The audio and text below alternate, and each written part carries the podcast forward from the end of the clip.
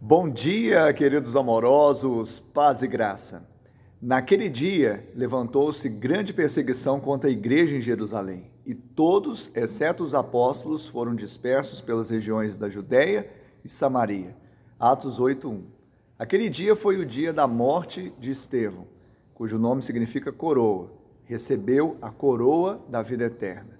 Mas mesmo diante da perseguição, a morte de Estevão não foi em vão, porque aqueles discípulos foram dispersos, cumprindo o propósito que Jesus havia dito. Eles seriam portadores da boa nova na Judéia, Samaria e até em outros lugares. Deus, ele tem o controle de todas as coisas e todas as coisas cooperam para o seu bem. Ainda que haja perseguição, pressão, opressão, mas nós temos paz em Cristo e essa paz excede todo entendimento. Que Ele nos guarde, nos livre e nos abençoe para o louvor da Sua glória.